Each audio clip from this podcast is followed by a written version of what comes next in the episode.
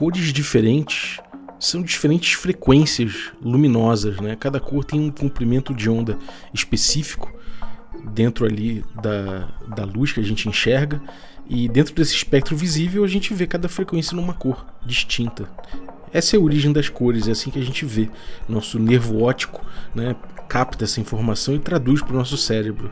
Eu sei, é assim que funciona cientificamente. Mas você nunca se perguntou se o azul que você vê é o mesmo azul que eu vejo?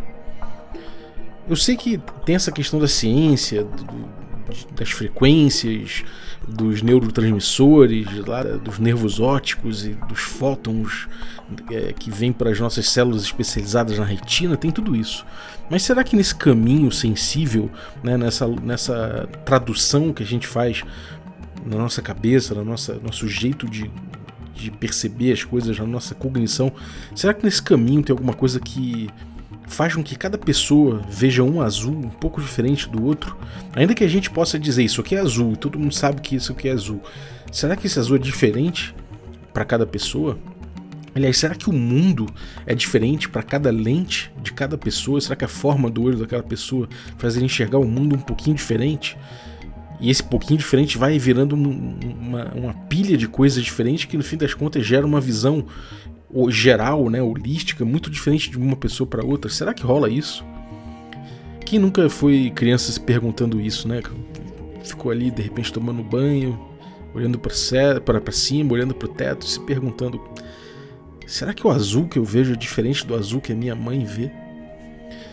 Bom, isso é uma pergunta que eu acho que a gente nunca vai deixar de se fazer, né?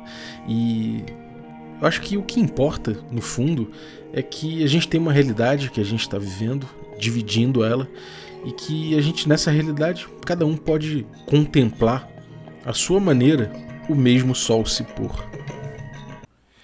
Tomar café eu vou, café não costuma falhar. Tomar café eu vou, café não costuma falhar.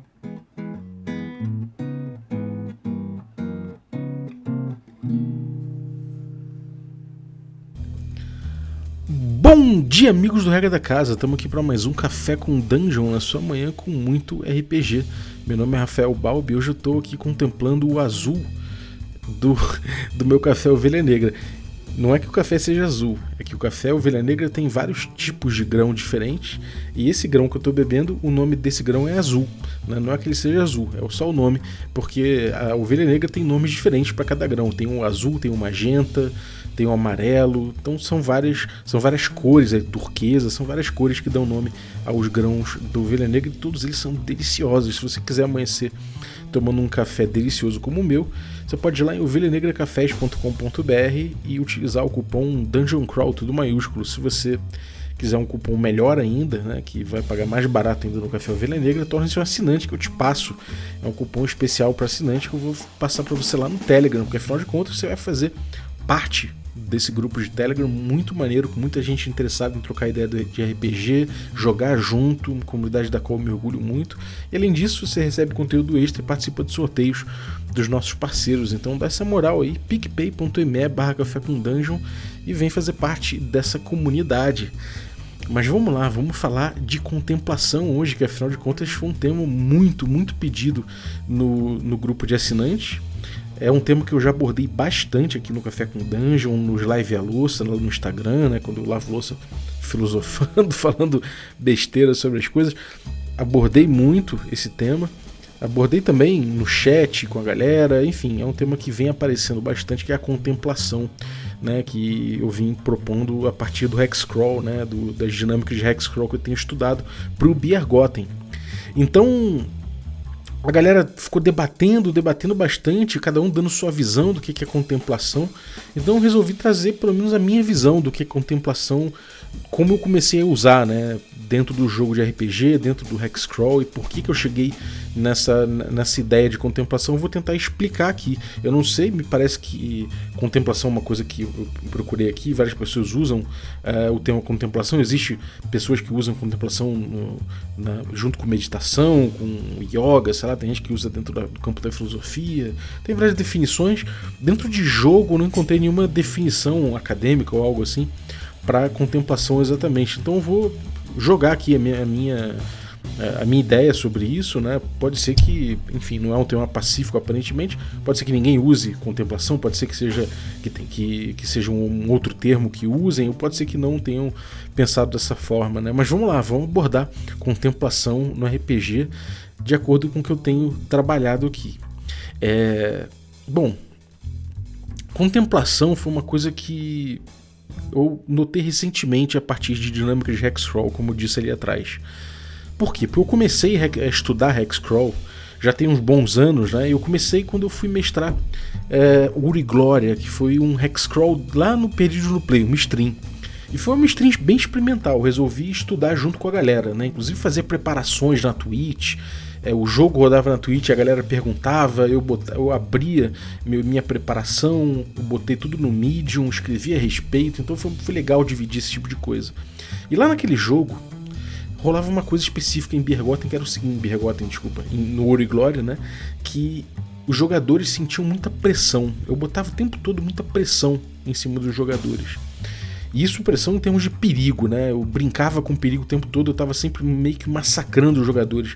Isso foi um feedback que eu recebi, né, dos jogadores falando, cara, você você vem, vem muito forte, você imprime muito forte o desafio, e a gente acaba não engajando com o cenário, com, a, com a tra as travessias, com a jornada. A gente meio que vai fugindo de um lugar pro outro, uma coisa que é, sei lá, meio caverna do dragão, sabe aquela coisa de que eles saem fugindo de um lugar pro outro, aí vem os homens-sapas, foge do homem-sapa, aí vem não sei o que, foge não sei o que lá. Tá sempre fugindo, né? E acabava que os jogadores escolhiam não engajar com o cenário, não tinham curiosidade, eles queriam escapar para algum lugar sempre. E isso foi um problema de fato naquela aventura. Né?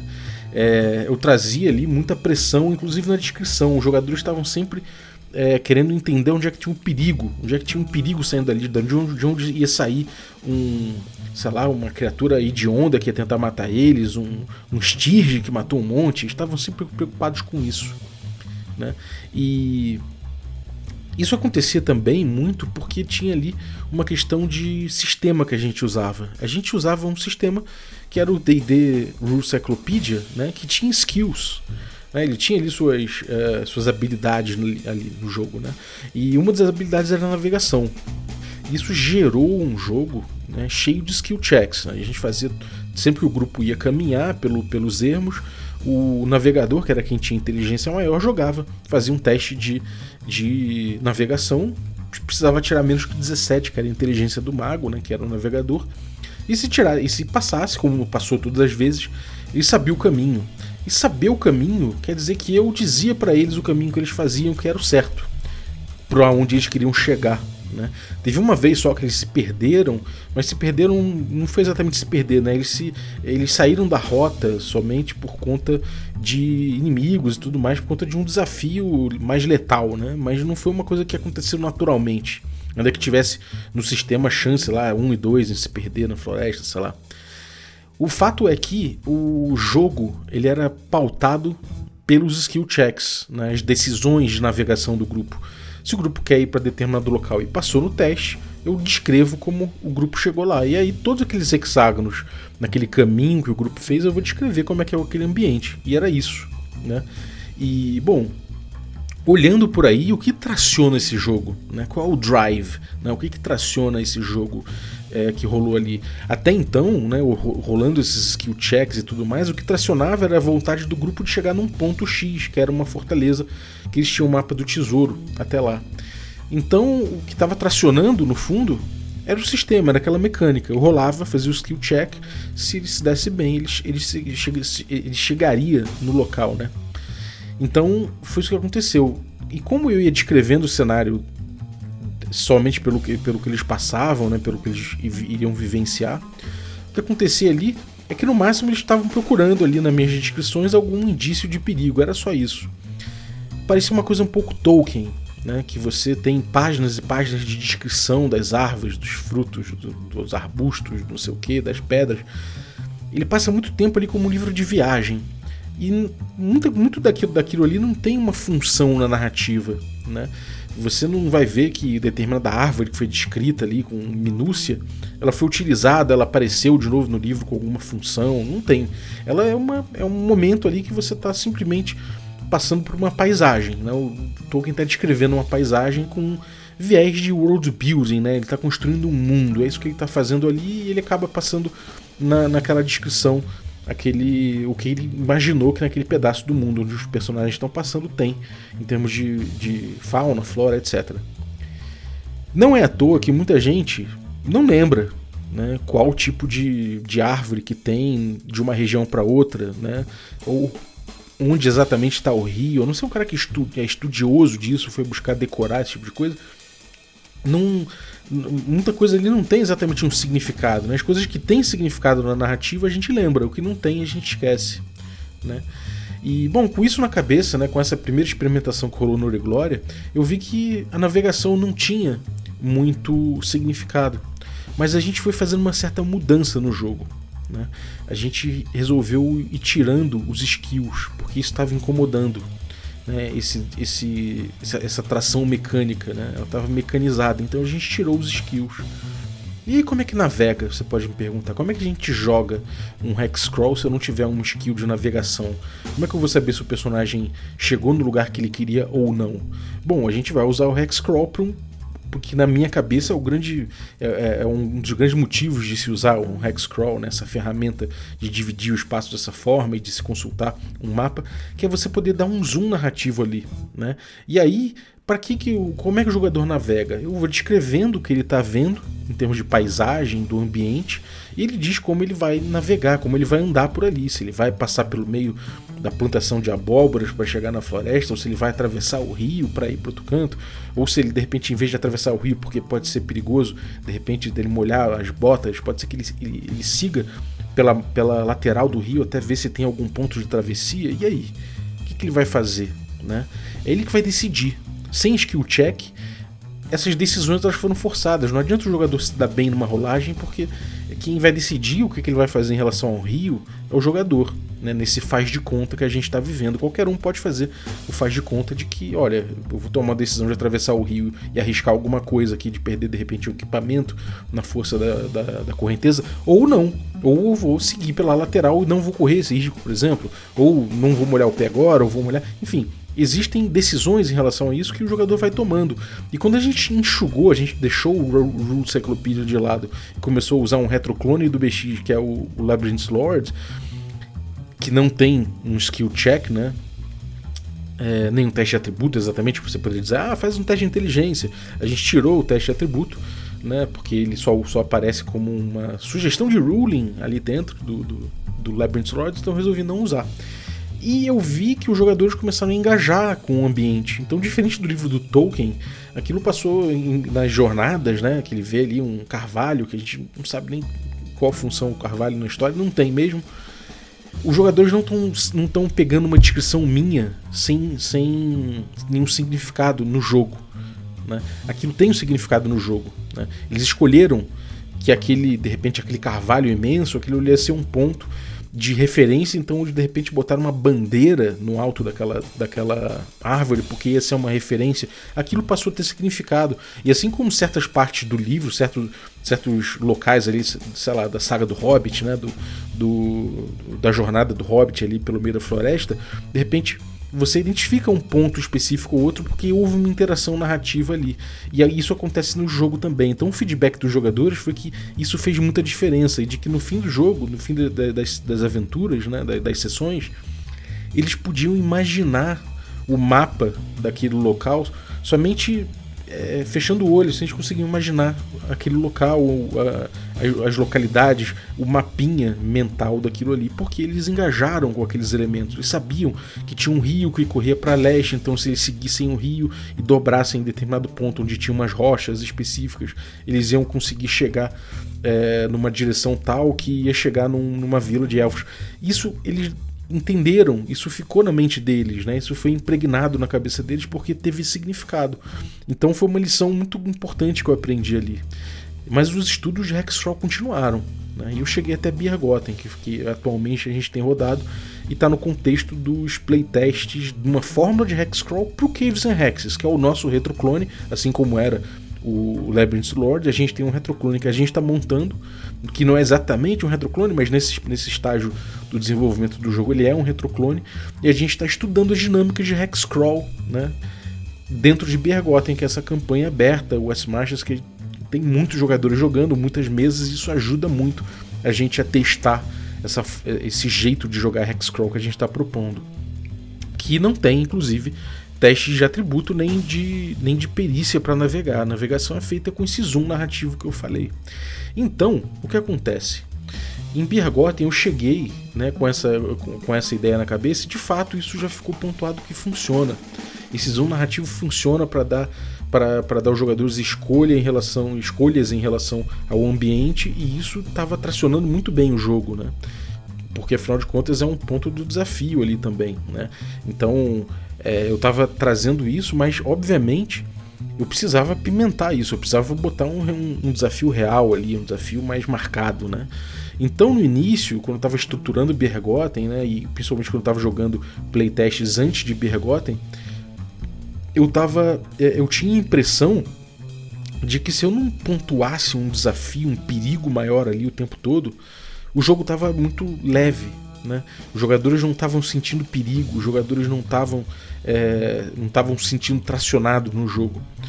E isso é uma coisa que o, o, o Carlos falou para mim, o Malvadeza, né? A gente, a gente até discutiu no grupo do Telegram do, do Café, e ele falou, cara, eu senti como se o, o trajeto que eu fazia no Hexcrawl, né, de, de um ponto A ao ponto B, que é como se eu fosse da minha casa até a farmácia e no meio do caminho uma ambulância batesse, uns traficantes saíssem atirando a esmo, roubando um banco e, e de repente passa um dinossauro e aí eu me fodo porque eu impunha muita pressão. Só que ao mesmo tempo eu olhava minhas anotações e eu falava, cara, eu só, só segui aqui uh, os problemas de cada hexágono, né? Os, o, sei lá, vocês estão cruzando um hexágono que tem fungos venenosos que liberam esporos venenosos no ar. Beleza.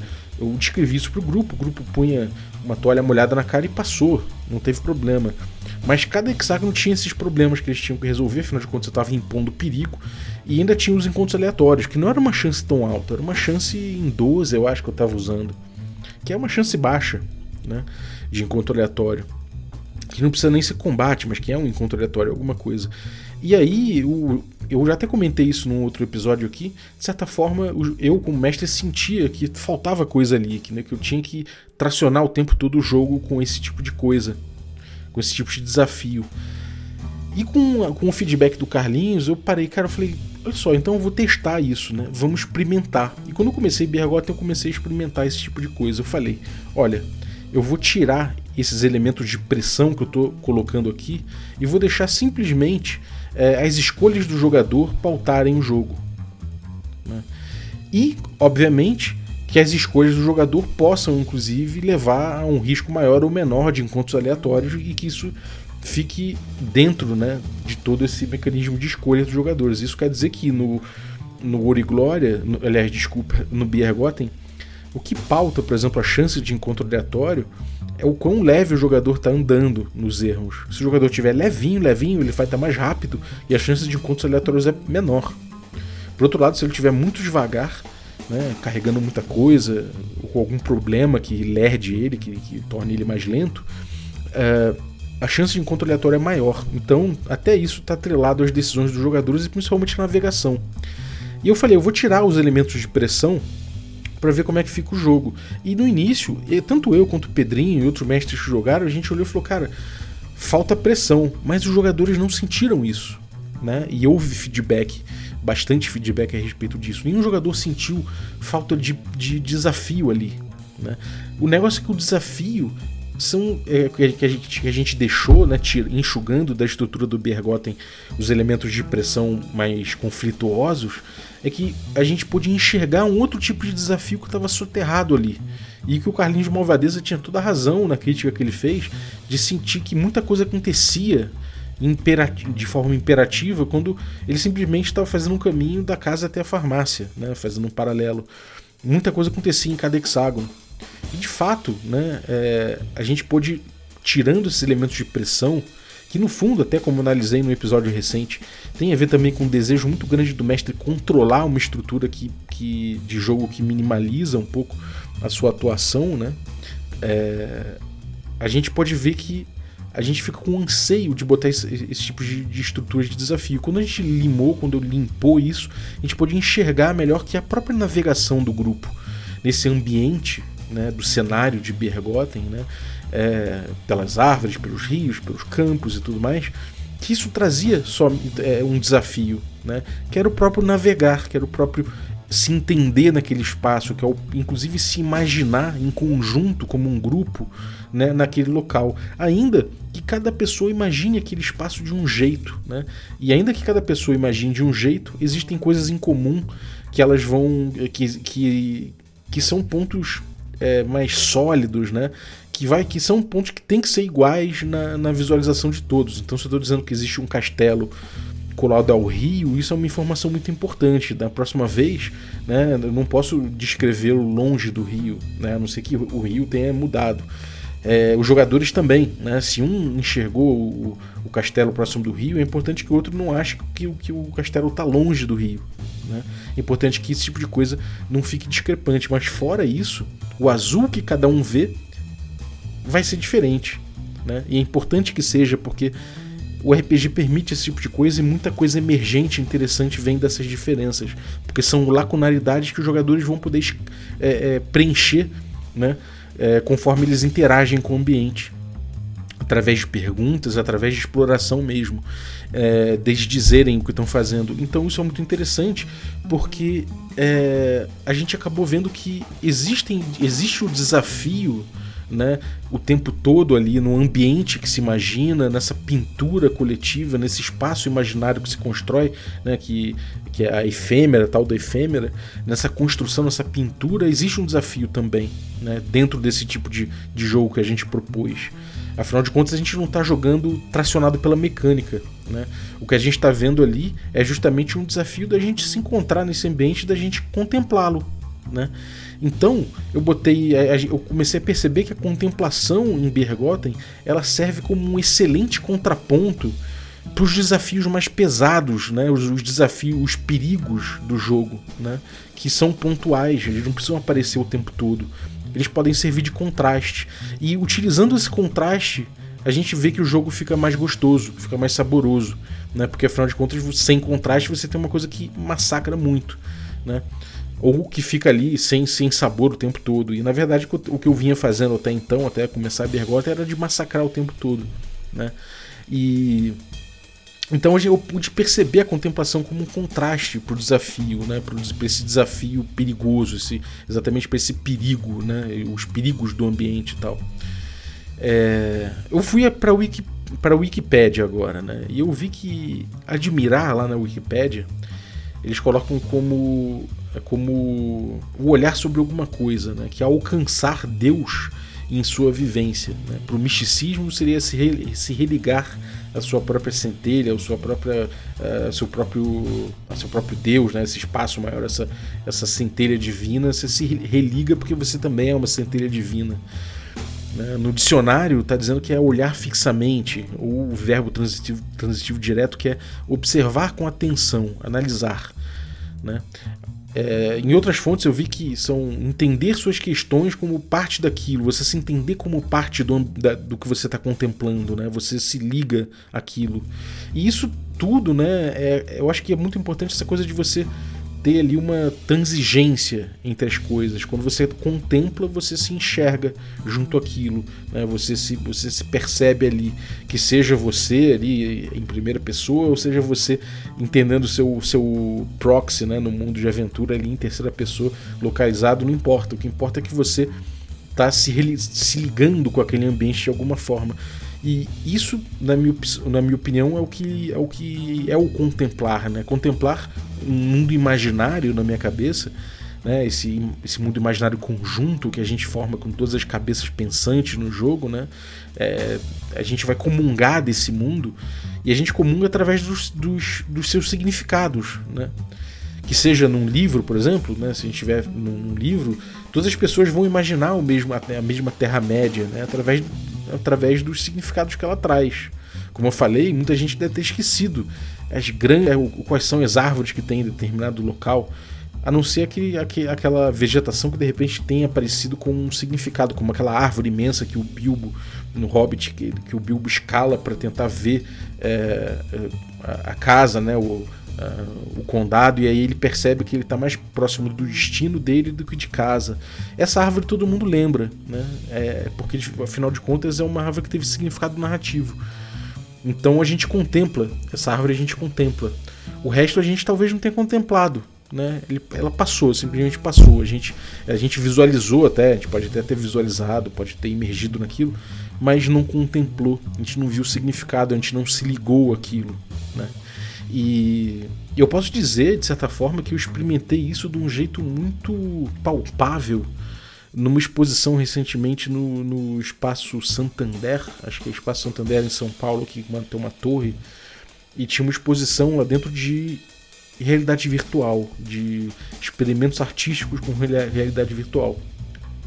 Tinha várias máquinas para você ir, né? Vai com óculos e tudo mais, e manetes e tudo, para você experimentar, mas eu posso fazer uma comparação feliz que aconteceu ali entre dois similares, né? Duas visitas à Lua. A primeira dela, a primeira delas, é, você botava o óculos, você punha o óculos, é como se você fosse um astronauta chegando à Lua. E aí quando você pisa ali, o chão, a poeira do chão levanta, passam umas coisas, umas telas, uma, sei lá, uma coisa meio retrospectiva da Globo, sei lá, era uma coisa que passava uns fatos históricos assim. Você via aquilo, você estava ali vendo, você estava ali como passivo, né? Você estava ali é, como espectador daquilo ali, você podia até interagir com o ambiente, mas era uma coisa que não fazia muita diferença. Por outro lado, existia um outro simulador de lua também, só que quando você chegava na lua, aquilo era aquilo tinha toda uma outra roupagem. E o que você fazia né, ia mudando, né? Eles traziam signos e símbolos na parada e situações que aconteciam na lua, coisas de viagem mesmo, né? Tinha um pedaço que vinham dejetos assim, vinham é, é, detritos, né, se chocando com você, quebrava o teu visor. Ou tinha certos momentos que você pegava uma máquina que você mexia com braços longos, assim, cara, pela parada, e você é, é, viajava ali pela lua, pelas, pelas crateras, aquilo tudo ia dando significado àquela experiência. Né? E, e eu posso ver que o significado traciona. Quando, quando a gente está vendo uma descrição de alguma coisa, que seja numa realidade virtual, que seja o mestre dizendo para você, e a gente está, obviamente, num ambiente de jogo, ainda que uma, a gente tratando uma simulação como um jogo, né, ainda que não tenha uma função gameista de vencer ali, né, não tinha de fato. É, dentro do jogo, né, o que traciona isso aí é interação, é justamente essa interação. Um mundo virtual com interação fez muito mais sentido. O outro passou. Eu até lembro de algumas coisas, mas não, foi uma experiência que realmente tenha me, me marcado, porque eu não vi significado, eu não contemplei. O outro, eu engajei com aquilo e pude contemplar, porque em jogos. É, o que vem, o que dá significado às coisas, que é o que gera, na minha opinião, a contemplação, né? Você entender, você ligar um significado àquilo é justamente a interação, né? o uso das coisas, o contato. Né? É você botar o dedo na coisa e a coisa se mover. Né? É, isso, voltando né, ao, ao Biergotten, é o desafio da navegação, que não chega a ser um perigo, mas é um desafio. Você entender que você está molhando seu pé, você entender que de repente cruzar o rio com, a, com com a correnteza forte pode levar você a perder alguns itens que são amarrados na sua mochila, de repente, ou pode fazer o seu cavalo escorregar e quebrar uma pata e, e transformar sua viagem no inferno. E aí, né? Essa interação é justamente você botar o dedo e a coisa responder, tem ter contraste, tem impacto ali, né? É, isso que traciona, é o significado. E você no Hexcrawl, você andar pelo ambiente, você vê o ambiente, você vê ao longe uma floresta com, com, com pontos brancos no meio, da, no meio da copa das árvores.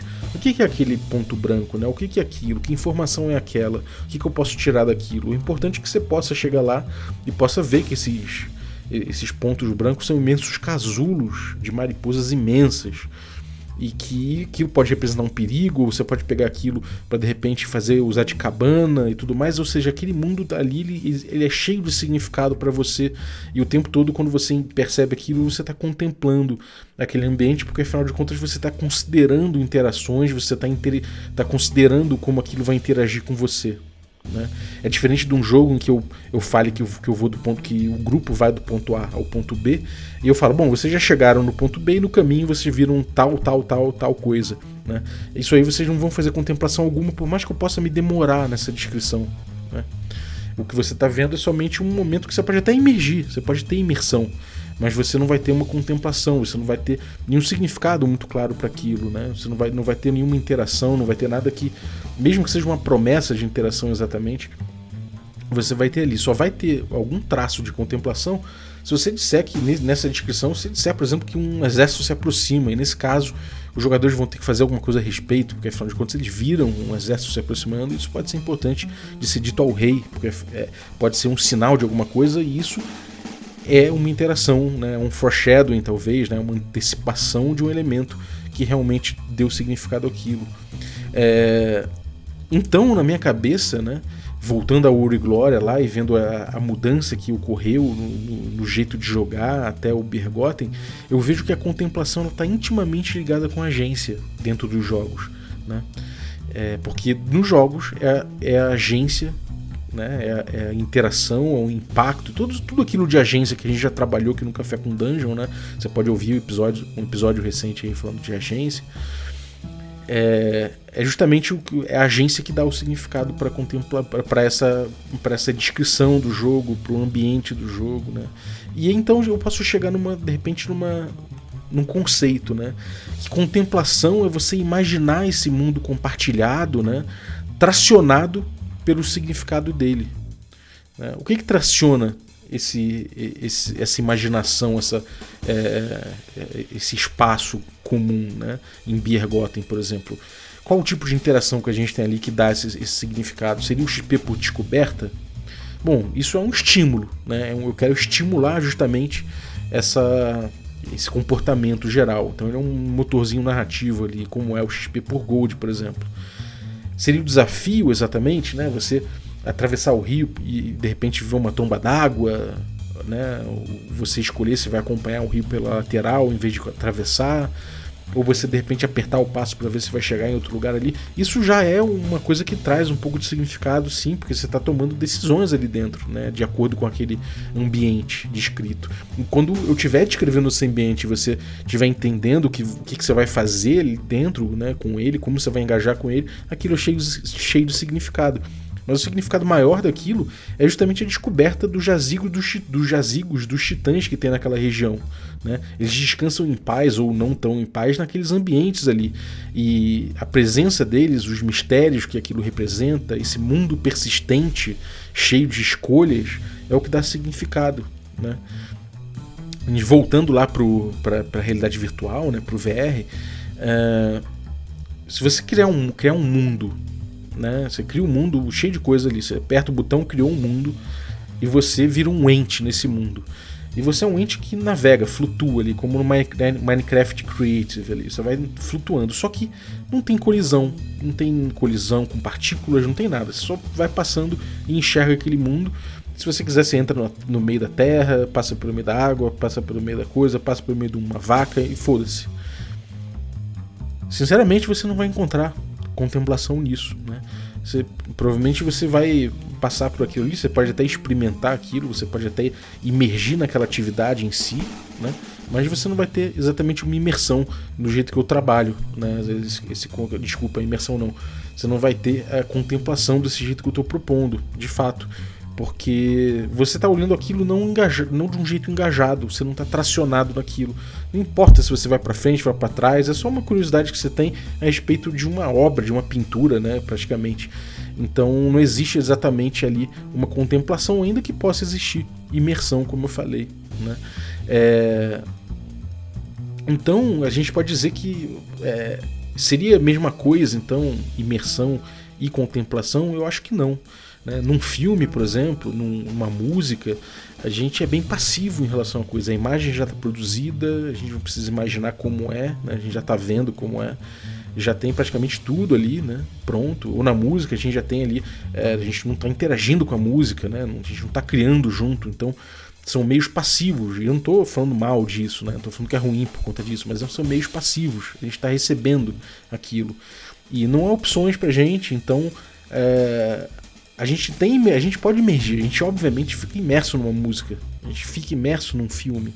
Né? E não precisa ter agência nisso. Os significados que o, que o filme vai encontrar e tudo mais, né? que a gente pode dizer que há contemplação num filme a partir do momento que você está envolto numa trama e você vê ali os, os elementos da trama, é porque o significado está vindo através da, da, narrativa construída, de como foi construído aquele negócio. Né?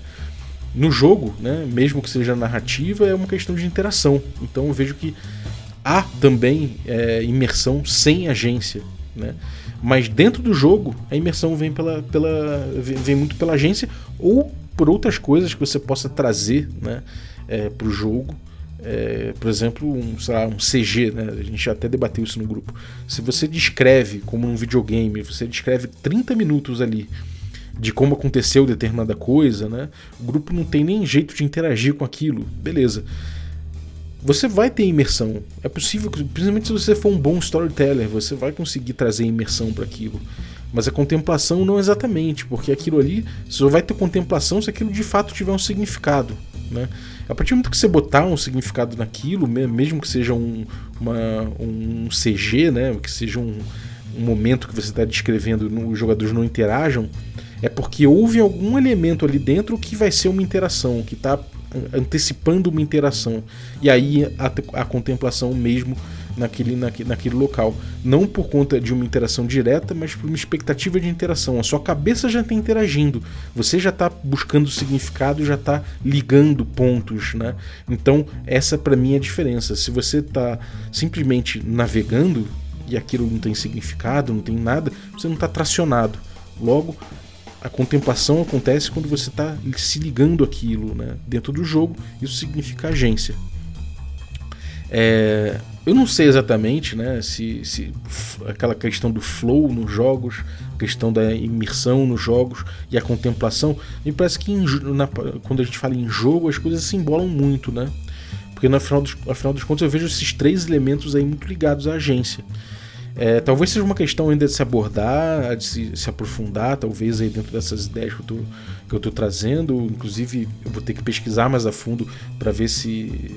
para ver outras teorias a respeito de flow, de imersão, tudo mais, para comparar com essas ideias de, de contemplação que eu tenho trazido. Mas de forma geral, quando o mestre está descrevendo alguma coisa, se aquilo ali tem significado, né, tem algum significado que seja uma, uma antecipação de um elemento que vai haver uma interação ou porque é um elemento que será uma interação imediata, né? pode ser uma interação imediata para o grupo, aquilo ali é uma contemplação. Né? Se não, não é. E essa contemplação ela tem um desafio em si no jogo, que é você imaginar, você entender como você vai mexer com aquilo, como você, como aquilo influencia a tua jornada dentro daquele jogo. E eu acho que isso é muito importante.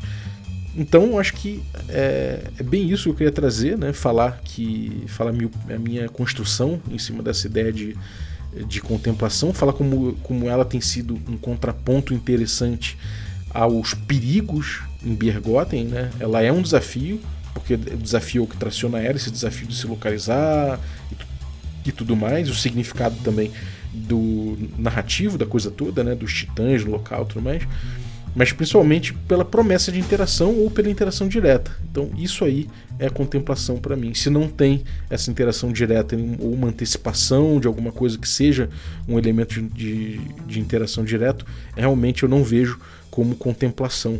Né? Então, acho que é isso. Quero saber a opinião de todos vocês a respeito. É um tema que, que é um tema muito, muito complexo, né, eu acho. Ainda tem muita coisa sendo trabalhada na minha cabeça e tudo mais, mas de forma geral me parece bem pacífico, pelo menos na minha cabeça, que é, contemplação é justamente a descrição tracionada, né? a descrição que tenha que tem resvalos na agência ou que puxe a agência dando significado a, a ela. Então é isso. Espero que você tenha curtido. Esse foi mais um Café com Dungeon aí de sexta-feira, né? Chegando aí para sextou, sextar bonito, quase no sábado já. Então, espero que você tenha curtido. Muito obrigado você que ficou ouvindo a gente até agora. Valeuzaço aí pelo teu pela, pela tua audiência, pela tua companhia. E obrigado você também que torna possível essa aventura, né? Nosso assinante do Café com Dungeon, valeuzaço. É, queria agradecer aí os nossos assinantes Café Expresso, dentre eles o Felipe Alves. Muito obrigado, Felipe, pelo teu apoio. Queria agradecer também os nossos assinantes Café com Creme. Aí, dentre eles eu vou agradecer aí o Jorge Monteiro, muito obrigado, Jorge, pelo teu apoio. Agradecer também os nossos assinantes Café Gourmet, né? Então são eles aí o Chico Siqueira, o Erasmo Barros, a Pati Brito, o Adriel Lucas, o Bruno Cobb, o Diego Sextito, uh, o Rafa Cruz, Abílio Júnior, Denis Lima, o Marcelo Craven, o Jean Paz, o Franciola Araújo, o Rodrigo Avelino, o Caio Messias, o Pedro Cocola, o Erasmo Barros, o Léo Paixão, Tito Lima, Jarbas Trindade, Germano Assis, Gleb Duarte, Rodrigo Freitas, o Playmo Lens e o Ney da Guilda do Ney. Galera, muitíssimo obrigado pelo apoio de vocês. Um abraço e até a próxima. de alegrar os ladrões, os guerreiros, ele parou pra pensar. Não quero mais ser o bobo, o tolo, à mercê dos nobres de lá. Desceu com aventureiros, Valeste ficou pra trás. Quase caiu na descida, mas a manobra de circo foi mais.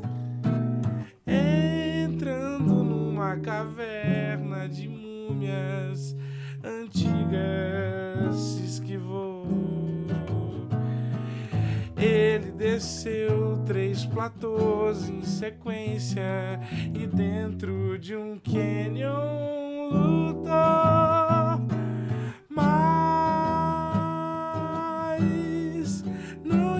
Calmo, mas os outros ficaram paralisados e Patati se assustou. Oh, Patati se assustou. Oh, nem pensou muito na volta, pegou toda a corda, tesouro e voltou. Com ele foram retainers, os homens contratados pra proteger.